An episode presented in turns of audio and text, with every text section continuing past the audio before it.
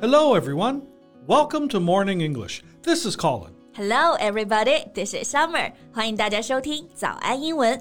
在节目开始之前呢，先说一个小福利啊。每周三我们都会给大家免费送纸质版的英文原版书、英文原版杂志，还有早安周边。大家微信搜索“早安英文”，私信回复“抽奖”两个字，就可以参加我们的抽奖福利啦。很多奖品呢，花钱都买不到。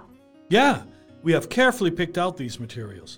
They are very, very good for learning English. If you can persist in reading one book, you will surely be able to speak English at a higher level. So go to the WeChat official account for the lottery right now. Good luck to all of you. OK, Colin，假设你现在住在纽约，你觉得你一个月要花多少钱？How much money do you need every month to live in New York? In New York, it's definitely one of the most expensive cities to live in. Um, I'll think uh, with no rent, uh, I'll need at least 1,300 American dollars, maybe roughly 8,000 RMB. 就是不算租房，对吧？No rent without rent，不算这个房租啊，在纽约一个月呢，至少都需要八千人民币的这种生活费。但其实这个真的就是平均值。好，那这里的生活费啊，我们就可以用到这个单词啊 ，the living expenses。Yeah, the living expenses or the cost of living. They all mean the money you spend on rent, food, and other things such as uh, gas and electricity. Right, the cost of living 这个词也是表示生活费。 那你像在纽约寸土寸金嘛，生活费真的很高。The living expenses are really high. So, why are you asking? Are you planning to move to New York? No, definitely no. You know, I just read something about women living in New York. 在纽约有这样一个女人，她每个月的生活费，你猜只有多少钱？ 两百美元。So every month she just spends two hundred dollars for her living expenses. Oh, I know who you're talking about. She's that uh, frugal accountant. She has her own apartment, but she just doesn't spend, right? 对对对，就是她。Her name is Kate Hashimoto. Yeah, I forgot her name, but I remember reading about her frugal life. 对，所以看来这个纽约女孩的故事还是挺出名的。她就是特别节俭的生活，而且都有点匪夷所思了。这个女孩叫做 Kate，是一名会计，an accountant。她在纽约都买了自己的公寓，但是她特别节俭。这里的节俭呢，刚 Colin 说的就是 frugal。Yeah, being frugal means you are careful to buy only what is necessary. But we often use this word for in a positive way. Actually, I think Kate has gone to the extremes. She's being an extreme cheapskate. Yeah, I think so. 节俭呢是好事儿，所以这个 frugal 通常是个褒义词，但 Kate 有点极端了，go to the extremes，成为了这个 cheapskate。cheapskate 意思就是小气鬼、守财奴，someone who doesn't want to spend。Yeah. All right, do you want to talk about her today? Sure. 那我们今天就来聊一聊这位有钱有房，但是从来都不花的纽约女孩 Kate。今天的内容呢，也都整理成了文字版的笔记，欢迎大家到微信搜索“早安英文”，私信回复“加油”两个字来领取我们的文字版笔记。You see, she only needs two hundred dollars a month, and the money I spend on food in a month is more than that. Actually, a few days ago, I spent more than two thousand yuan on cat food. Yeah, I know，我知道，Colin 特别爱家里的猫啊，他家猫每个月的伙食费，我觉得都比 Kate 要高。那像饮食啊，其实就是 Kate 第一项省下来的开支。你知道他的食物都从哪里来吗？基本都是从垃圾桶里找的。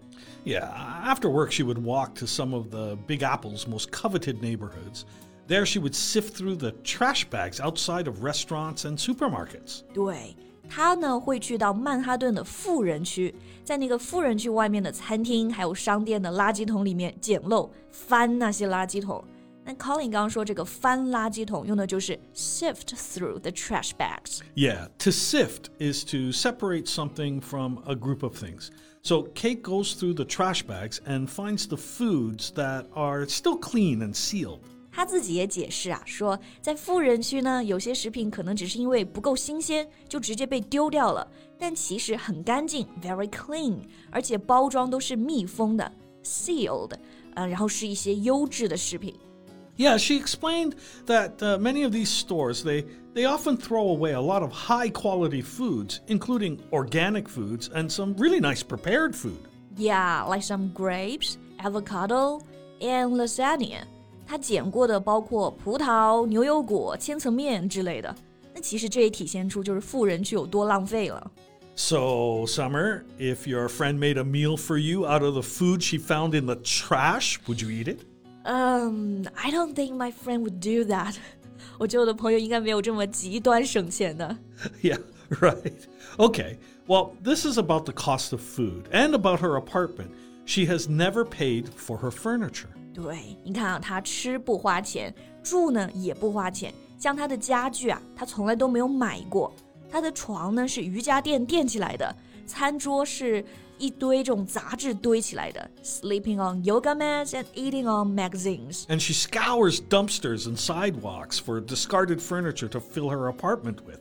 对，他的其他家具啊都是在路上捡的，别人不要的、丢弃的，discarded furniture。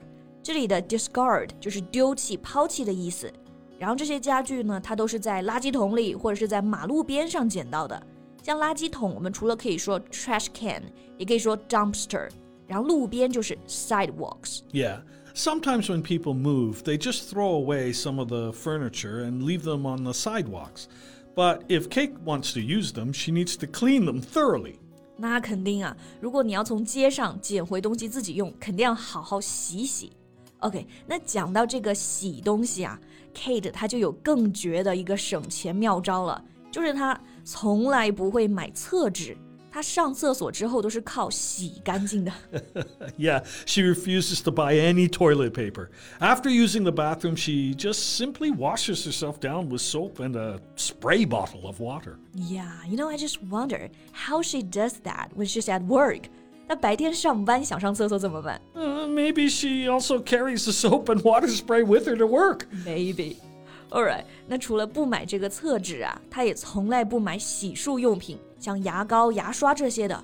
这些我们每天都在用，对吧？英文中呢，我们就可以用到这一个单词就好了，toiletries。And Kate also never pays for any toiletries. Right. She just keeps her eyes on freebie sites where she can get these items for free. 对，那它这些洗漱用品哪里来呢？它就是有时候网站商店做活动会发这种免费的洗漱用品，这种赠品、赠品啊、免费品啊，就可以用到这个单词 freebie，free 不要钱的嘛，后面加个 b i e，freebie。 She would also go to some promotional events or giveaway events to get lots of samples. samples，对对对，这是它 另外的这种洗漱用品的来源，就是小样样品，就用这个 sample。像促销活动啊，或者免费的活动啊，都会发。Okay, so about Kate's clothes, I think we all know where she gets them. Yeah, right. 那讲了这么多关于 Kate 的衣服，大家应该就很了解，她肯定更加不会花钱了。她大概已经八年没有买过新衣服了。那她衣服呢，都是去二手店买的旧衣服，或者啊还会去置换地方换那种免费的衣服。She goes shopping at the thrift store or exchange store for free clothes. Yeah, we say a thrift store or a thrift shop, which sells used goods, especially clothes, often in order to get money for a charity. Right, thrift 这个本身是个名词啊，表示节俭。那像二手店，我们当然可以直接说 second-hand store，但其实更常见就用这个 thrift store、 thrift shop。Actually, that's a good habit of going to the thrift shop. Yeah, instead of throwing things away, you can leave them for people who actually need them. Yeah，不过你看，有人省钱是真的因为没钱，但其实这个 Kate，我们说她是美国一名会计，她其实很有钱，收入很丰厚的，所以我还是有点不理解她为什么要这么做。 You know, I think she's saving for the sake of saving. She was laid off from her job some years ago, and after that, she has practiced extreme frugality as a lifestyle. 就是之前经济危机呢，她被裁员了，在那之后就感觉有点受创伤了，就开始这种能省则省的生活。I think she suffered from some kind of PTSD. Yeah. Anyway, she chose to live her life this way, and although I can't really understand it, um, I respect it. 我也是， 我觉得人生还是需要好好享受的，但是呢，还是尊重他的这种生活方式。不知道大家是怎么看的呀？欢迎你们留言告诉我们呀。Okay, so that's all the time we have for today. 那最后再提醒大家一下，今天我们所有的内容都整理成了文字版的笔记，欢迎大家到微信搜索“早安英文”，私信回复“加油”两个字来领取我们的文字版笔记。Well, thank you so much for listening. This is Colin. This is Summer. See you next time. Bye. This podcast is from Morning English. 学口语就来早安英文。